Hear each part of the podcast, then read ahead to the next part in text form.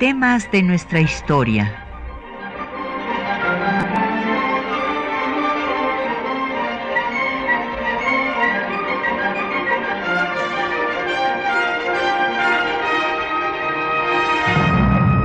Un espacio que difunde el conocimiento del pasado para comprender nuestro presente.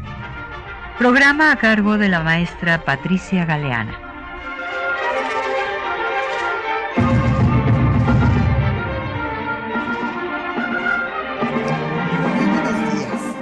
Pues el próximo eh, 21 de marzo eh, se va a cumplir el 211 aniversario del nacimiento de Benito Juárez, que es sin duda pues un personaje emblemático de la historia de México.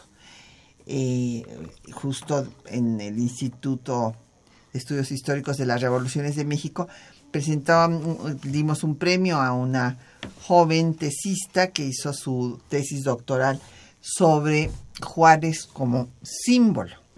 Y sí, es el símbolo de la defensa de la soberanía nacional, el símbolo de la laicidad, y como decía el doctor Abelardo Villegas, pues fue el símbolo de la reivindicación de la raza sometida.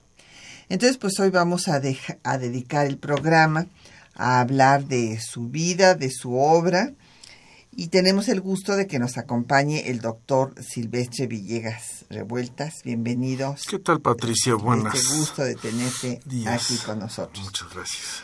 Y tenemos también para ustedes, pues miren, este, una colección que hizo el Instituto de Investigaciones Jurídicas, el volumen, el tomo, bueno, no es tomo, son unos folletos prácticamente, son libros pequeños. Yo fui la única que cumplí con las normas del número de páginas, Sí. ya luego todos se extendieron, hicieron lo que- En fin, pero es el pensamiento laico de Benito Juárez en estos cuadernos eh, Jorge Carpizo para entender y pensar la laicidad. Y eh, pues tengo mucho gusto en ofrecerles la segunda edición de Juárez en la historia de México, editado por Miguel Ángel Porrúa. Y eh, pues como siempre, llámenos, háganos llegar sus preguntas, sus comentarios a los teléfonos 55 36 89 89. Una helada sin costo 01 800 505 26 88. Un correo de voz 56 23 32 81. Correo electrónico temas de nuestra historia arroba yahoo.com mx nos puede seguir por Twitter en arroba temas historia y por Facebook en temas de nuestra historia UNAM y el programa queda en línea una semana en el www.radiounam.mx. Bueno, pues el doctor Silvestre Villegas Revueltas, como seguramente ya nuestros radioescuchas tienen presente, es investigador del Instituto de Investigaciones históricas de nuestra máxima casa de estudios. Él pues se ha especializado en, en la historia del siglo XIX, en particular justo del periodo de la Reforma de- del Segundo Imperio. Entre las obras, pues es catedrático de tanto de ciencias políticas como de filosofía y letras, y entre sus obras pues destacamos la última, que, que se dedica a la Constitución de 1857, él la coordinó, eh, publicada por la Secretaría de Hacienda, y el título es A 100 años eh, de la... No, a 100 años de la Constitución de 1917, el análisis de la Constitución de 1857, porque como nuestros radioescuchas tienen presente, pues la Constitución que nos rige es una reforma de la Constitución de 57, pero realmente pues pasa íntegra, se le añade un título, el título sexto del trabajo y la previsión social. Pues Silver es muy importante hablar de este personaje que es, yo creo que no hay otro personaje en la historia de México del que se haya escrito más. Claro. Y si va uno a cualquier parte del mundo y este te identifican como mexicanos, que afortunadamente nos da mucho gusto cuando luego luego se dan cuenta que somos mexicanos, lo primero que la gente asocia con México es a Benito Juárez. Mira, tienes tu razón. El otro día me preguntaba un jovencito, oye, ¿por qué es, por qué es benemérito de las Américas, no? Y entonces, bueno, hay desde la cosa más evidente, que es, por ejemplo, cuando va uno a Chicago en la calle principal de Chicago, se me va su nombre, bueno, hay una estatua de Benito Juárez con las banderas de América Latina, incluyendo, bueno, los Estados Unidos que no son América Latina, pero sobre todo esta idea con la cual tú comenzaste el programa de la simbología de un conflicto que todavía tiene nuestra América, que es esta conformación de una sociedad donde desde la época colonial hasta el día de hoy, bueno, pues ha habido mestizos, hay muy importantes grupos indígenas y también hay lo, lo que nosotros llamaríamos blancos, como dirían los, eh, los norteamericanos, whatever that means, ¿no? Pero esta idea que es una persona que nace, como usted lo, habías dicho, en el fondo del pozo social, que era eh, ser zapoteco en un pueblito en la sierra, y cómo se va transformando hasta convertirse no en un criollo, no en un blanco, sino en un mexicano cultural. O sea, es un auténtico mestizo. Y mestizo lo estamos hablando como mestizo de una persona que comienza, que aprende español y que luego no solamente eso, sino que va incorporando todos los elementos de la cultura mexicana que nosotros actualmente dijéramos podemos reflexionar sobre ella. Claro, de la cultura occidental. Así es. O sea, eh, Juárez se occidentalizó. Así es. Y este y bueno, yo me imagino que tú también has estado en San Pablo Guelatao, pero si uno va hoy y la verdad le da miedo cuando va en el coche pues irse a desbarrancar porque está uno subiendo a la sierra. Imaginemos lo que era esta pequeñísima población de una veintena de casas allá arriba en la sierra de Ixtlán, pues salir de ahí y después pues eh, tener bueno una inteligencia brillante evidentemente trabajar como sirviente porque luego en las biografías lo ponen así como que les, como que lo quieren adornar la cosa y dicen que su protector, Sala Nueva. Bueno, él llegó a trabajar como sirviente, que después lo haya puesto a estudiar y todo, bueno, pero eh, llega, es, es la clásica vida del indígena todavía hoy, lamentablemente, que sale de su zona rural, llega a la ciudad, y pues trabaja como sirviente. Y bueno, pues ciertamente, eh, como eh, también decía tu papá, el doctor Abelardo Villegas, eh, sí ah, creemos, ah, o que hemos creído los mexicanos que como Juárez llegó a este lugar a ser el, el presidente de la República, además en el momento pues más difícil de la historia de México en el siglo XIX, cuando estuvo a punto de desaparecer el país, convertirse en un protectorado francés o también podía haberse convertido en un protectorado estadounidense. El tiempo eje de México. Bueno, pues creemos que no somos racistas porque los bolivianos apenas, siendo también un país de matriz indígena como el nuestro, apenas acaban de tener a un presidente indígena, pero el mérito no es de la sociedad mexicana, que le puso todos los obstáculos que pudo, sino del propio Juárez, que logró vencer pues eh, el obstáculo de su origen étnico, de aprender español hasta los 12 años. Hay una carta muy bonita que le escribe a Santa Cilia donde le platica que eh, lo han invitado a formar parte de la Academia de la Lengua, eh, de la lengua española, y que le dice, no, por favor, o sea, yo hablo muy mal el español, pues no era su lengua. Y, y este, entonces le dice, y te propuse a ti para que te, te inviten a ti que sí sabes y conoces bien el español. O sea, lo aprendió a los 12 años y bueno, pues fue un magnífico estudiante, se convirtió en el primer abogado titulado del Instituto de Ciencias y Artes de Oaxaca, eh, donde fue además maestro de física, después fue su secretario y finalmente también su director.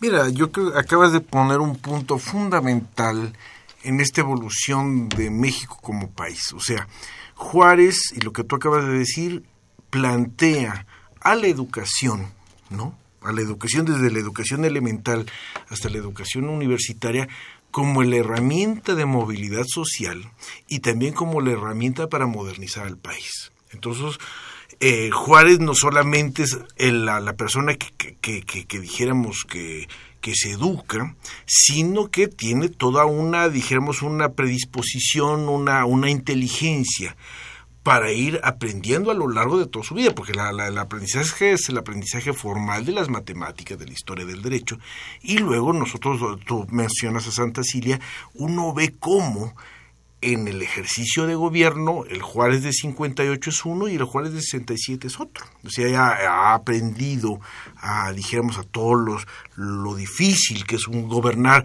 en un país que está, como dices tú, prácticamente a punto de desaparecer, ¿no?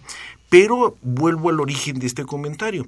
Nuestros gobiernos liberales y luego postrevolucionarios siempre han pensado en la educación como ese vehículo que ese que nos puede en un futuro, bueno, no, eh, hemos de decir que en el siglo XX sí fue definitivamente un motor de cambio social. Y entonces, bueno, eh, Juárez, junto con, pensemos en Ignacio Ramírez, en Altamirano, también indígena, también indígena Altamirano, claro.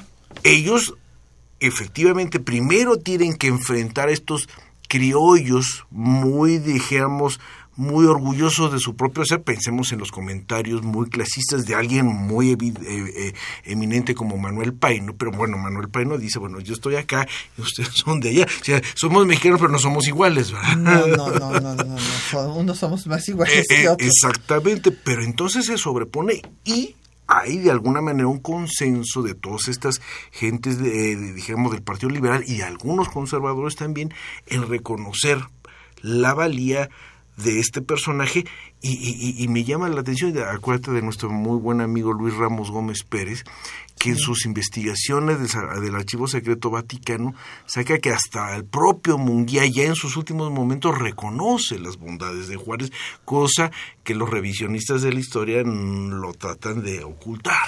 Sí, sí, sí, sí. Sí, que, que realmente eh, estos eh, revisionistas conservadores son, eh, pues, eh, no solamente son injustos con el personaje, sino que también, eh, pues sí, tergiversan la historia porque el propio Juárez trató, entre otras cosas, de regresarles los derechos políticos al clero. Claro. Y entonces, en lugar de reconocer, pues, las diferentes cosas positivas que hizo, porque era un verdadero liberal que pensaba, pensaba ahí yo creo que equivocadamente, que ya se había derrotado a la Iglesia como institución política y que por lo tanto, bueno, pues ya después de que pasa la guerra civil, que cae el imperio, etcétera, él quiere regresarles derechos no solo para votar, sino para ser votados. Y en la carta donde explica la razón del plebiscito, dice que porque deben de ser ciudadanos como cualquier otro. Imagínense ustedes que, y de respeto a todos. Y sin embargo, pues no, no le perdon, no le han perdonado este el clero y los revisionistas a Juárez, pues él haber establecido al Estado laico mexicano.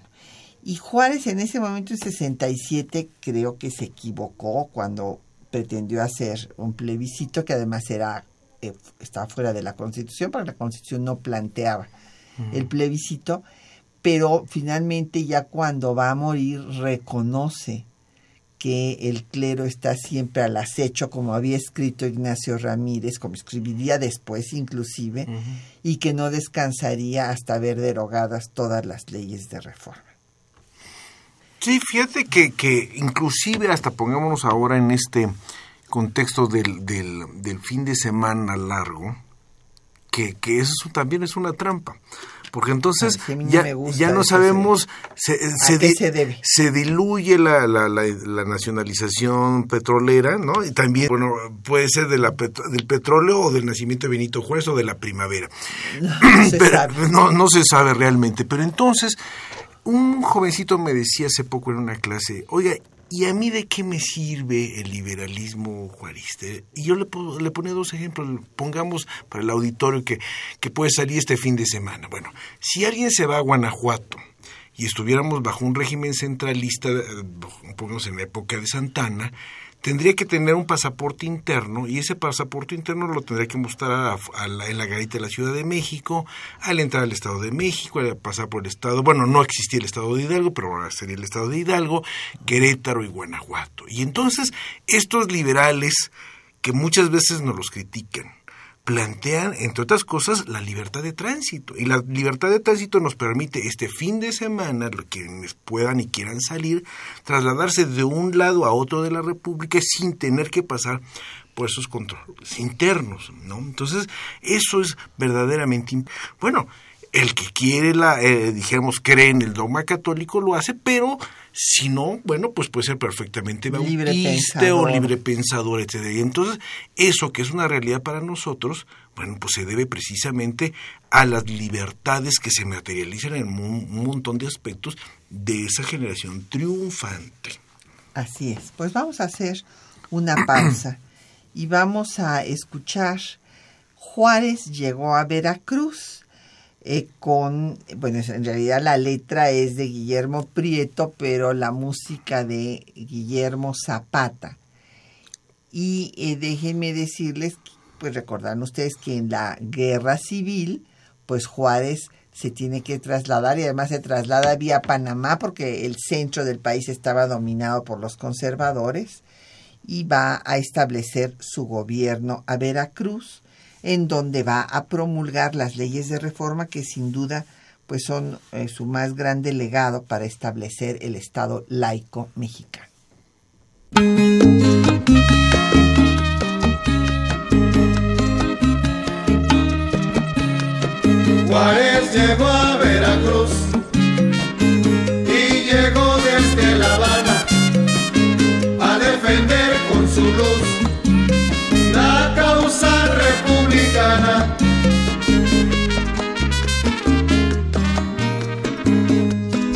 Pisó la familia enferma, la tierra veracruzana y entre vivas de contento y entre estrepitosas albas, las carochitas nerviosas de cachirulo y mascada y sus gruesos tabaquillos, las negras más descocadas de la nacional milicia.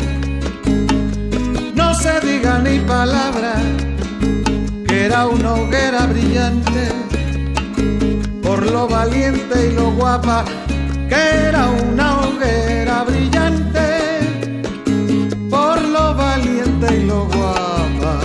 Juárez llegó a Veracruz y llegó desde La Habana a defender con su luz la causa republicana.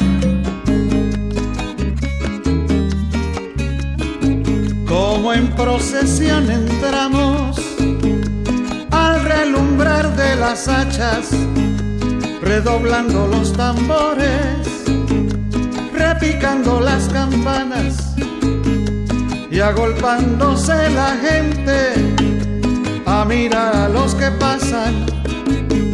Iba primero el gran Juárez, a quien Zamora acompaña y a quien adoraba el pueblo, porque era muy grande su alma. Manuel Ruiz de Juárez marchaba con León Guzmán que ufano en su brazo se apoyaba. Seguía la comitiva de la gente más granada, agitaban sus pañuelos en los balcones las damas y nos arrojaban flores por puertas y por ventanas. Así lo recibió alegre la bien preparada casa en Puerta Merced famosa, con esmero preparada en Puerta Merced famosa, con esmero preparada. Juárez llegó a Veracruz y llegó desde La Habana a defender con su luz la causa republicana. Instalaronse en la casa que fungía de palacio, Ocampo y Prieto reunidos y Juárez en otro cuarto que por su facha modesta y su ausencia de aparato era para el camarista sin duda predestinado. Estaba la azotehuela vecina, vecino al baño, con otros departamentos, no es el caso. Juárez solo se servía por no molestar al criado. Al despertar con el alba, tomaba frío su baño. Lo mismo en Paso del Norte que en Veracruz abrazado. Lo mismo en Paso del Norte que en Veracruz abrazado. Juárez llegó a Veracruz. Bueno, pues eh, la historia de eh, que escribió Guillermo Prieto, que es musicalizada aquí en el, en el disco que eh, editó eh, la Ciudad de México, Poetas, Musas, Guerreros y otros héroes de Guillermo Zapata, pues Guillermo Prieto refiere que ahí en Veracruz, pues eh, le pidió agua para asearse a una señora negra que estaba en la casa donde habían llegado y la señora negra se rehusó a darle agua. Le dijo, pues vaya usted por ella. Pues porque lo vio como un, un indígena, un indígena, claro. y entonces dijo, no, yo no le voy a servir, no le voy a dar agua a un indígena, ¿verdad? Esa que se la sirva a él. Yo estoy aquí para servir a los, a los A jefes que son los blancos, los mestizos, ¿no? Entonces después, pues que esta persona se asustó cuando descubrió que al que le había negado el agua era nada menos que al presidente Juárez. Sí. Eso es lo que se refiere en esta canción. Y bueno, pues nos han llegado muchísimas preguntas y comentarios. Efren Martínez de la Gustavo Madero, que qué significa emblemático. Bueno, pues ejemplar, paradigmático, un personaje pues señero que ha sido eh, el centro de, de, pues de toda la historiografía del siglo XIX, como decía yo, de quien más se ha escrito es de Juárez.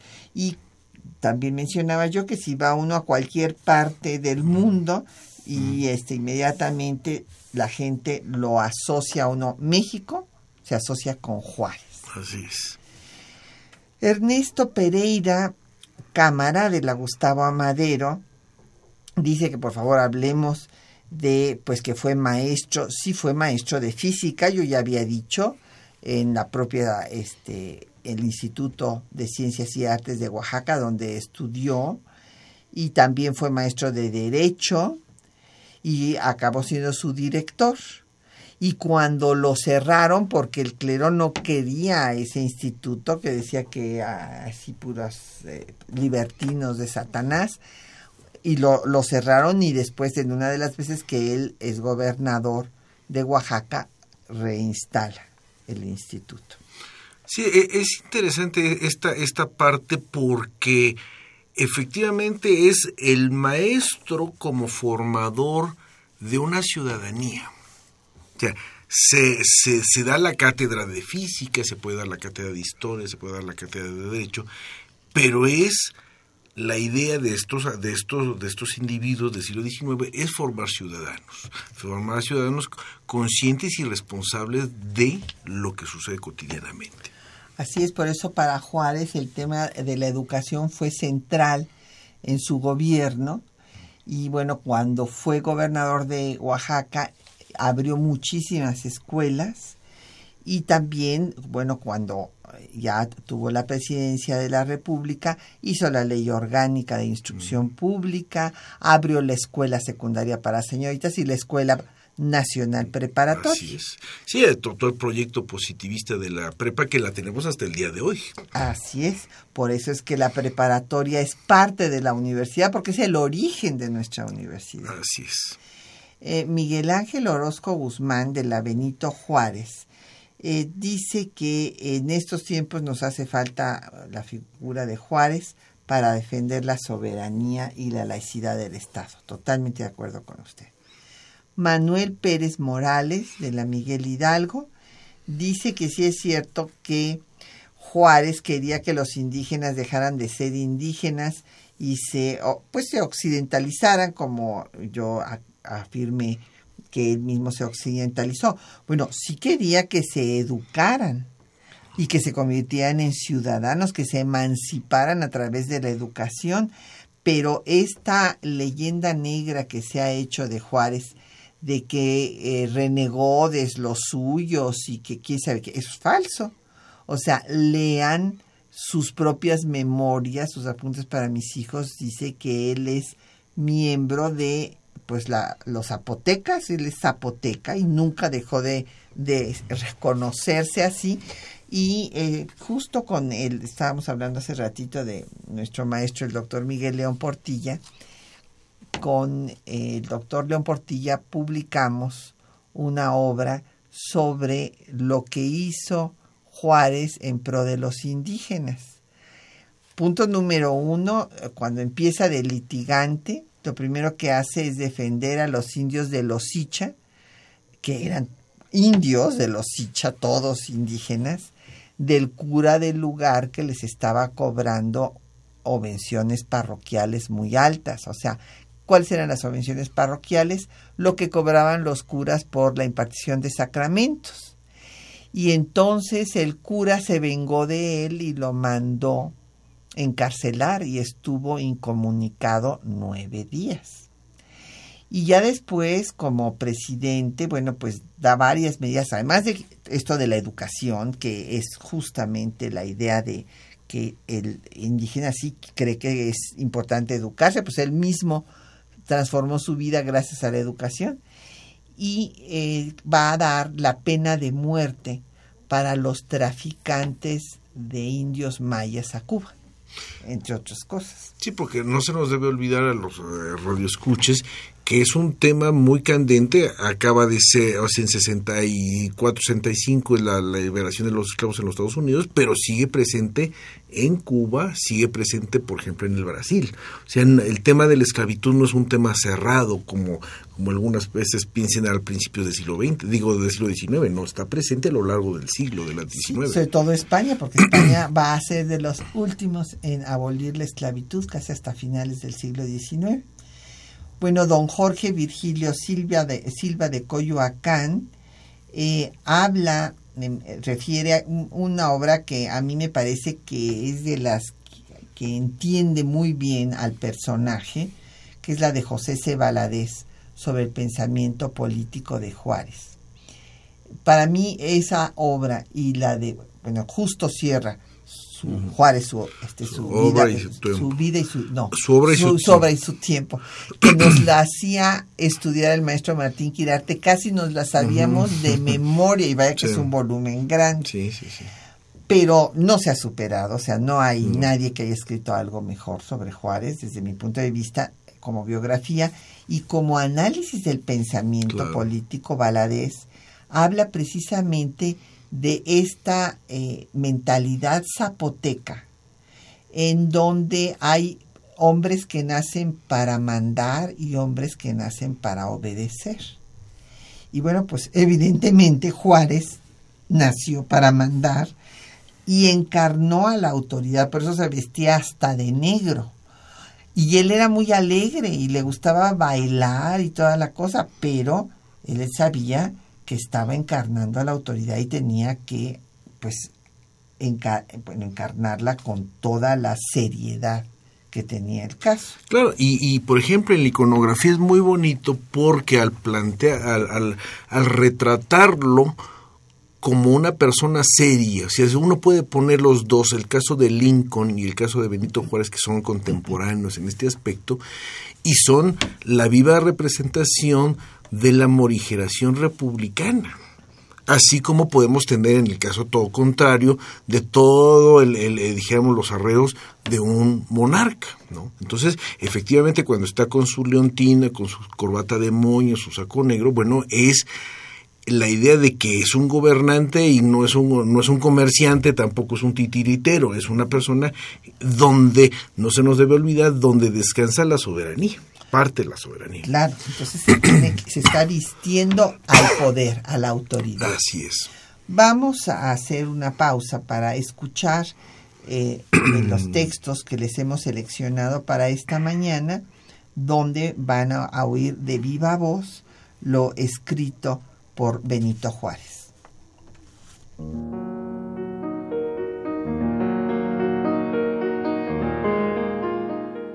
Benito Juárez superó los obstáculos de discriminación étnica y marginación social y encabezó al gobierno constitucional en las circunstancias más adversas cuando México pudo haberse convertido en un protectorado francés o norteamericano.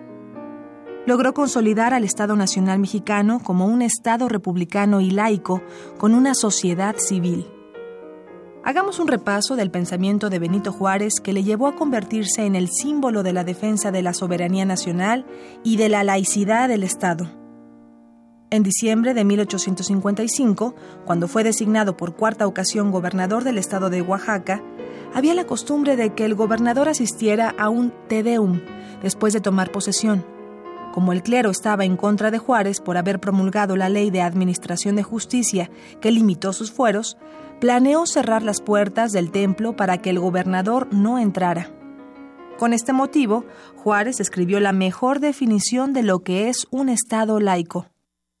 Omití la asistencia al Te Deum no por temor a los canónigos, sino por la convicción que tenía de que los gobernantes de la sociedad civil no deben asistir como tales a ninguna ceremonia eclesiástica, si bien como hombres pueden ir a los templos a practicar los actos de devoción que su religión les dicte. Los gobiernos civiles no deben tener religión, porque siendo su deber proteger imparcialmente la libertad que los gobernados tienen de seguir y practicar la religión que gusten adoptar, no llenarían fielmente este deber si fueran sectarios de alguna.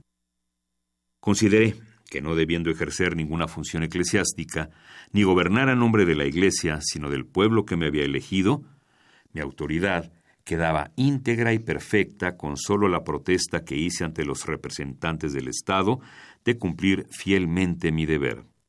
Desde entonces cesó en Oaxaca la mala costumbre de que las autoridades civiles asistiesen a las funciones eclesiásticas.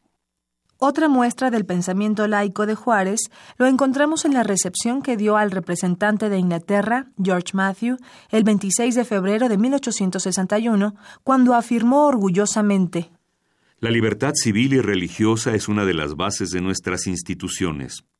Es nuestro compromiso hacer efectiva las garantías que tiene el hombre para pensar, hablar, escribir, adorar a Dios según su creencia, sin otro límite que el derecho de otro hombre. El presidente Juárez resumió magistralmente la historia de las relaciones Estado-Iglesia en México en una entrevista al periódico New York Herald el 21 de noviembre de 1866. Cuando Iturbide proclamó el Plan de Iguala, consumándose así la independencia de España, se dejó que el gobierno cayera enteramente bajo el control de una clase. La Iglesia empuñó el timón y proclamó que la religión del país debería ser la católica. Su gobierno sería una monarquía si se pudiera obtener un príncipe de Europa, y el ejército sería organizado para resguardar y garantizar los derechos de ambos. La batalla comenzó. La Iglesia aún gobernaba con mano férrea. El ejército, bajo el control de esa misma Iglesia, era el azote del país, y los extraordinarios privilegios del clero y del ejército todavía absorbían las libertades del pueblo. La Constitución de 1857 inició la liberación de todas estas calamidades y las leyes de reforma proclamadas en Veracruz completaron la obra. Además de enfrentar al clero, Juárez debió defender la soberanía nacional frente a la intervención extranjera orquestada por Napoleón III. Al respecto, opinó. El gobierno de los Estados Unidos del Norte dará en qué pensar al lobo grande de las Tullerías y lo obligará a retirar de México sus fuerzas, diciendo, como la zorra de la fábula, que no están verdes porque, como usted dice muy bien, no es Napoleón el que ha de emprender una guerra con ese gobierno. Los lobos no se muerden, se respetan. Ante la persecución de que fue objeto por parte de las tropas francesas en su éxodo por el norte del país, envió a su familia a Estados Unidos. Con este motivo escribió a su yerno, Pedro Santacilia. Suplico a usted no los ponga a mis hijos bajo la dirección de ningún jesuita ni de ningún sectario de alguna religión. Que aprendan a filosofar, esto es, que aprendan a investigar el porqué o la razón de las cosas, para que en su tránsito por este mundo tengan por guía la verdad y no los errores y preocupaciones que hacen infelices y degradados a los hombres y a los pueblos. Posteriormente, coincidiendo con el nigromante, en 1868, en carta a un amigo, Juárez escribió Todavía hay entre nosotros mucha gente que, dominada por el clero, se resiste a aceptar los principios conquistados por la Reforma. Pero ya irán entrando por el buen camino, quieran o no quieran, y un día llegará en que solo como recuerdo existan esas preocupaciones absurdas del fanatismo y de la ignorancia. Recordando el pensamiento de Juárez, comprendemos por qué ha trascendido en el tiempo, por qué se le ha convertido en un símbolo nacional.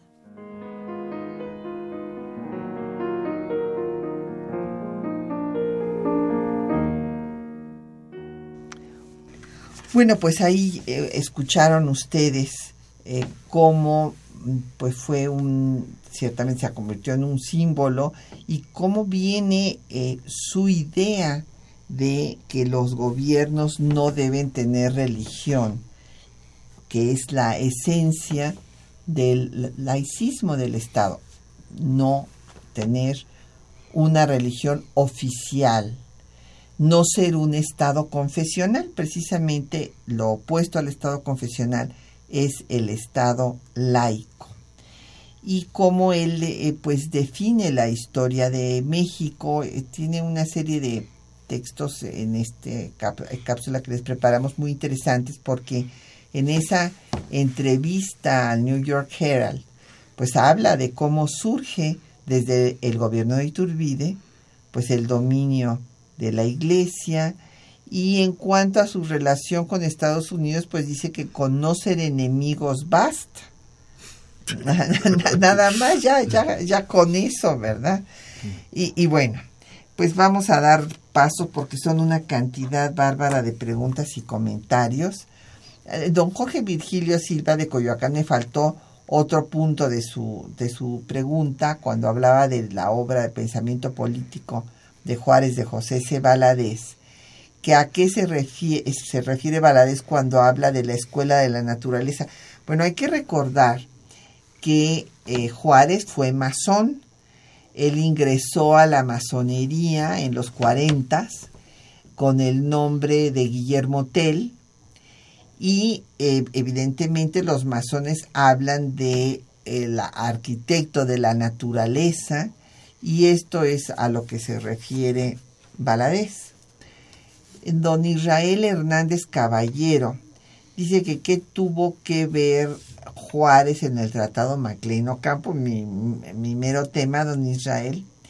Y también eh, José Antonio Salas de Cuauhtémoc, su pregunta, porque él dice que si sin querer dejó la, la puerta abierta a Estados Unidos. A ver, pues voy a ir, voy a dar mi punto de vista y ya después aquí el doctor Silvestre Villegas dará el suyo. Pero pues me dediqué 10 años a estudiar el Tratado MacLean Ocampo. Tengo todos los archivos que hay en Estados Unidos. Me traje todos los microfilms, así es que yo los tengo. Donde está el, seguimiento del Tratado MacLean Ocampo, que don Israel ha sido el caballito de batalla que han usado los detractores de Juárez para decir que qué barbaridad, que entregó el país a Estados Unidos, que no sé qué, que no sé cuánto. Pues no, resulta don Israel que, que en el Tratado de la Mesilla, que sí fue tratado, que sí surtió efectos, que perdimos la Mesilla, que pagaron los Estados Unidos por este valle para hacer su ferrocarril que llegara al Pacífico, pues ahí hay un artículo que es el artículo octavo que establece que se hará un tratado específico para el paso de personas, mercancías y tropas por Tehuantepec. Entonces, cuando cae Santana, viene el gobierno de Ayutla, eh, pues sale como un fort porque no eh, pues da el golpe de Estado contra la Constitución de 57 y va a ocupar la presidencia Juárez porque era el presidente de la Corte y viene la guerra civil y se va a Veracruz y entonces él va a necesitar que se dé el reconocimiento de la comunidad internacional a su gobierno, aunque esté en Veracruz. Y ahí la negociación la va a encabezar Ocampo, que va a ser muy difícil porque primero Estados Unidos ya había reconocido al gobierno de facto aquí en la Ciudad de México.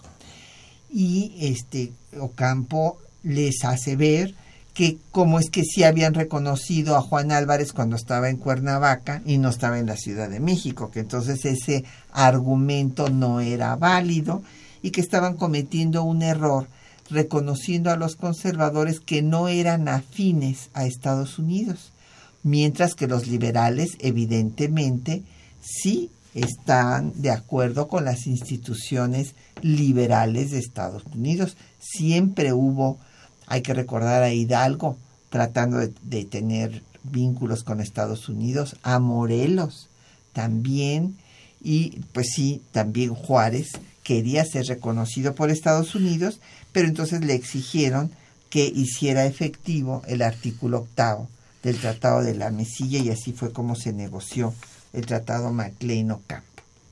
Sí, y, no se nos debe olvidar que es un tratado que, este, no es tratado, que no es tratado además no es tratado que se va a negociar en el momento más álgido de la guerra civil, ¿no? donde la, la guerra civil es más sangrienta y más larga de lo que los dos partidos habían este, ¿cómo se llama? Habían pensado en su origen, ¿no? Y que nos habla, bueno, de esa muy complicada relación que define a México con los Estados Unidos, que eso es lo que, ¿te acuerdas que lo planteamos en una plática? O sea, los políticos mexicanos, tú lo has dicho, desde Hidalgo hasta el día de hoy, siempre han tenido que negociar con los Estados Unidos en una posición donde ellos, pues son los que tienen la batuta y que nosotros, dentro de esta posición de un poco menor, lo que siempre se está tratando es de defender la soberanía. Eso a mí me queda clarísimo. Claro, entonces el asunto aquí fue que el Tratado de MacLean Ocampo nunca fue tratado, pero le sirvió a Juárez para obtener, eh, cuando se empieza a negociar, le sirve para que lo reconozcan y le quiten el reconocimiento a los conservadores. Y por otra parte, eh, pues sí, don José Antonio Salas habla de que dejó la puerta a Estados Unidos, no, porque cuando este, él ya estaba ganando la guerra en 1860, Estados Unidos quiso renegociar el Tratado de MacLean Ocampo y él se negó a renegociarlo. Entonces logró lo que quería y no les dio nada, en pocas palabras. Y además, unos cuatro años después, que lo te acuerdas que estaba en uno de, de las cápsulas, él plantea de que no debemos debemos deberle lo menos posible a los Estados Unidos, pues si les debemos nos los cobran con muchos intereses y entonces y, interés no se refiere a intereses eh, así eh, de, monedas, no, sino auténticamente de presiones presiones sobre el país, ¿no? Así es. Y un tema que trata don José Antonio Salas también que es interesante que el 5 de mayo es una gran fiesta en Estados Unidos, y de esto ya hemos hablado en alguna ocasión con el doctor Silvestre Villegas. Y sí, en efecto, se, hay muchas versiones de por qué es una gran fiesta, que porque la consideran en primer lugar, pues sí, un gran triunfo, porque es un triunfo que sorprendió a todo mundo, empezando por Ignacio Zaragoza, que la noche anterior al 5 de mayo llamó a todos sus generales y les dijo tienen que estar dispuestos a morirse, porque por lo menos que quede para la historia un acto de dignidad de que pues morimos defendiendo nuestra tierra invadida y no que se pasaron de rondón y no hubo nadie que se les enfrentara. Entonces, eh, pues era un ejército invicto y por eso pues se, se celebra en México y también en Estados Unidos y hay eh, otras interpretaciones. Otras interpretaciones, mire, eh, a nuestro radio escucha, no se nos debe olvidar que Ignacio Zaragoza nace en, en, el presidio del Espíritu Santo en la antigua provincia de Texas, Texas con J, cuando formaba parte de la República Mexicana. O sea, era, era un mexicano nacido en Texas y efectivamente... Texas mexicano. Texas, Texas no, mexicano. No, no, no, no Texas, sino Texas mexicano, efectivamente y los mexicanoamericanos comienzan esta lucha por sus derechos, comienzan a retomar esas figuras como una especie de santoral cívico. Entonces es la lectura desde México y la lectura de ellos como un personaje digno de ser repetido. Sí, y el, esta eh, celebración del 5 de mayo fue un símbolo durante toda la resistencia republicana en contra de la intervención. El propio Juárez alentó que hubiera esta celebración y, por ejemplo, en San Luis Potosí, cuando finalmente es ocupada por los franceses, pues el 5 de mayo todas eh, las casas de los potosinos son iluminadas y las adornan precisamente como un acto de resistencia a la intervención. Así es. Vamos a escuchar otro poco de música. Vamos a escuchar ahora otro danzón eh, que es Juárez no debió de morir con Oscar Chávez. Juárez no debió de morir. Ay de morir. Porque si Juárez viviera, otro gallo cantaría, la patria se salvaría, México sería feliz, feliz, feliz.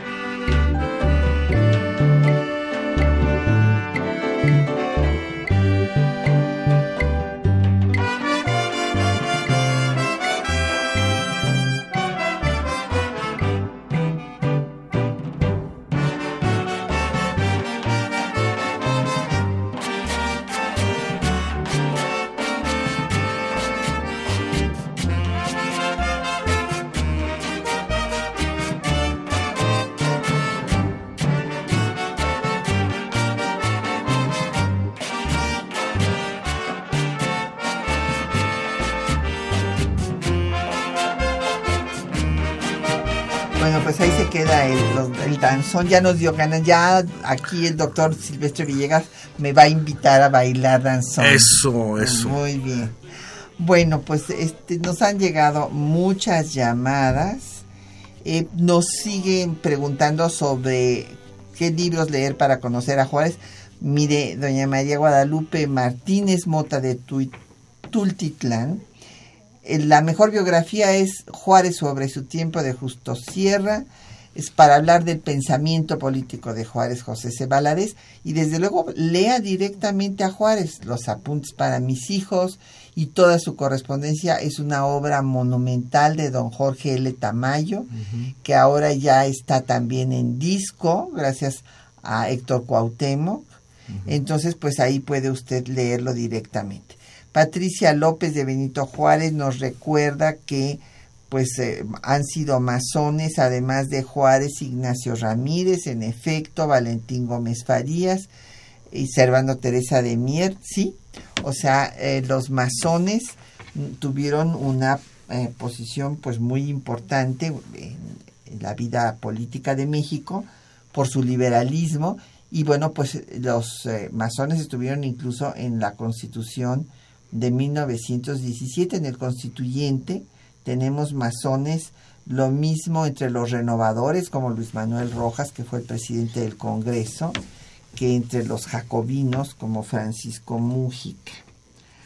Y bueno, pues eh, no sé ni cuál escoger, porque hay muchísimas preguntas. Agustín Alcaraz, preciado de Benito Juárez, que por qué tiene apellidos españoles, pues porque así les ponían a los indígenas. Sí, efectivamente, cuando los eh, eh, comenzaba toda esta etapa de la incorporación de los indígenas, bueno, en, sus, en sus, este, cuando eran bautizados les ponían nombres en, español, o sea, no, hubo dos o tres que sí siguieron teniendo sus nombres indígenas, pero la mayor parte no. Javier Guerra de la Benito Juárez, que si recibió maltrato o desdén eh, sí, claro, le decían el indio Juárez y decían que por ser indio estaba casi incapacitado para gobernar, igual que hicieron con Vicente Guerrero, que también fue un acto racista. Y también Juan Álvarez, ¿no? Que lo tachaban de ser mulato, ¿no? Exactamente. Juan Camacho, pues sí habla, ah, eh, trata un tema que eh, es muy interesante, que ya hemos visto en otros programas, sobre que cómo era posible que Benito Juárez, siendo masón, hubiera eh, pues ejecutado a Maximiliano, que también era masón. No, don Juan Maximiliano no era masón. Y tenemos este, todas las pruebas porque lo dice precisamente Fonlago, que era el representante de los austríacos, que lo fue a entrevistar cuando estaba en las capuchinas allá en Querétaro y escribió decepcionadísimo de que él también, ahora sí que fue un lago, creía que también era masón y resulta que no.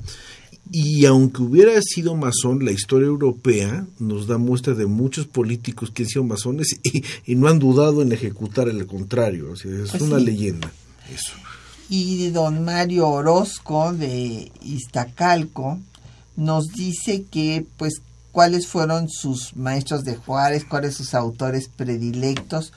Bueno, el primero que fue su maestro pues fue Salanueva, en efecto que quería inclusive que fuera cura, pero él no, no tenía esa vocación. Y don Mario, lo que él leía eran obras de derecho cuando murió estaba leyendo al autor, un libro que acababa de salir en Francia, de Le Mercier, un eh, abogado, un constitucionalista eh, francés. Entonces, eh, era un, apasionado del derecho, era lo que más leía. Así es, si uno ve, por ejemplo, en los periódicos del siglo XIX, los libros que llegan en los barcos, nos damos cuenta que la inteligencia mexicana era muy dada, bueno, primero está informada y como tú acabas de decir, buena parte de la literatura francesa. Era, era dijimos, eran sus autores preferidos. Sí, aquí doña Hilda San Román menciona a Ocampo, que era un científico, sí, Ocampo era un científico y Juárez era un jurista, o sea, eh, eh, porque siempre se ha hablado de que Ocampo tenía una mayor cultura. Bueno, lo que pasa es que Ocampo pues había estado, había, viajado, había estado en Francia, en fin, y tenía a un amigo que era Andrés Oseguera que le mandaba los libros eh, cuando salían en París inmediatamente se los mandaba a don Melchor y por eso ahí los vemos en la biblioteca de la Universidad Nicolaita de San Nicolás de Hidalgo, Michoacán, y ahí están todos los libros eh, que eran de la época, eh, publicados en Francia, lo mismo. Ahí Ocampo era como un hombre renacentista, porque ahí él leía de todo. Pero Juárez no, Juárez es una persona que lo que le interesaba pues era, el derecho y el Estado, el, gobierno.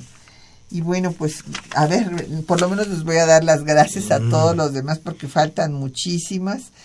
Eh, Dante Sumano Chaires de Tlalpan, le agradecemos mucho todos sus comentarios, muchísimas gracias. Eh, también a don José Guadalupe Medina de Netzahualcoyot, que donde se pueden adquirir las memorias de don Benito Juárez, sus cartas que, a, sus hijos. Pues están publicadas, hay muchas ediciones, don José Guadalupe, pero mire, vamos a editar el disco compacto y en el libro que eh, les tuve el gusto de obsequiar esta mañana, Juárez en la historia de México, yo hago una cronología de toda la vida y obra de Juárez y voy poniendo los párrafos textuales de lo que va escribiendo y lo que va diciendo en cada etapa de su vida. Le agradezco a Devi su tweet, muchísimas gracias, que le gustó mucho el son cubano. Mm. Bueno, pues sí, es que el danzón pues viene también de Cuba. Eh, Alberto Huesca de Benito Juárez, agradecemos su llamada, eh, a Héctor Arellano Pulido de Ixtacalco, Jeremías, que ya estaban esperando el programa, José Alfredo eh, Cid, también muchas gracias, manda a saludar al doctor Villegas. Muchas gracias. Y está yo pensando de, esto de la, bibliografía. Bueno, está mal que hable de mí mismo, pero también en la, en la Biblioteca del Estudiante Universitario publiqué una antología sobre la época del liberalismo. Se llama eh, La Reforma del Segundo Imperio y ahí vienen muchos textos de Benito Juárez. No, no solamente, no es una cosa sobre un libro sobre Juárez, sino sobre la época, pero ahí vienen cosas. Claro. Y don Agustín Mondragón pues sí habla de pues el gran legado de Juárez, que es el Estado laico, evidentemente, y agradecemos también a don Jesús Ríos su llamada. Y bueno, pues ya nos vamos a despedir, eh, pero ¿cuál sería tu reflexión de, eh, en fin, qué ha quedado del legado juarista y eh, por qué sigue siendo Juárez motivo, o sea, motivo inclusive de polémica.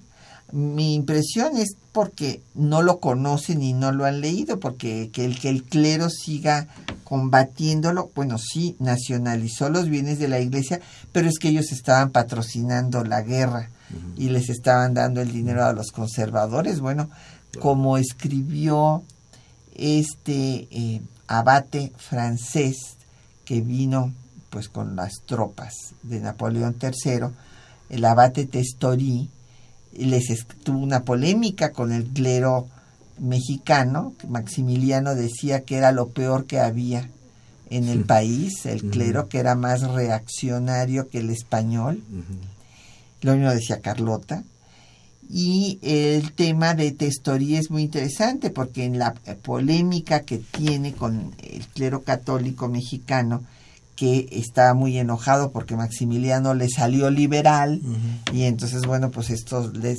se les venía abajo toda su estrategia de haberlo traído para que derogara las leyes de reforma y entonces el abate Testorí les dijo que no convirtieran a la iglesia en fortaleza porque como fortaleza sería tratada y tomada.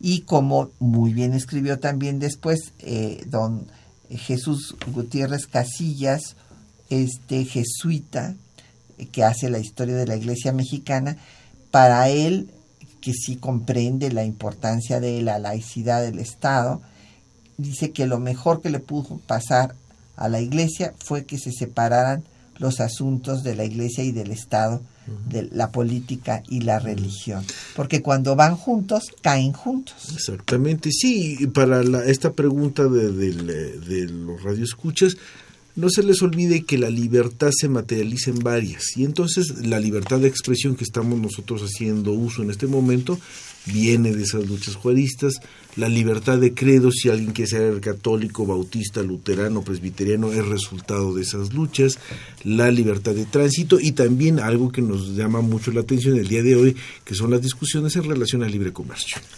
Entonces, la libertad se materializa en todos estos temas que son comunes en el siglo, digo, en, en la actualidad, pero que se plantean como lucha hace un siglo. Así es, pues muchísimas gracias al doctor Silvestre Villegas. Muchas gracias. De vueltas por habernos acompañado en temas de nuestra historia.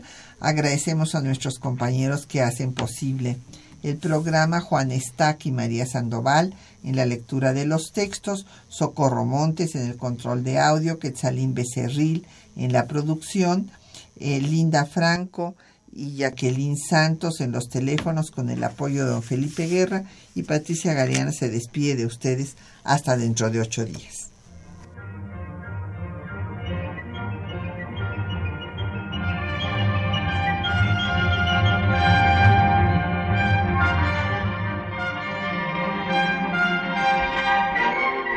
Temas de nuestra historia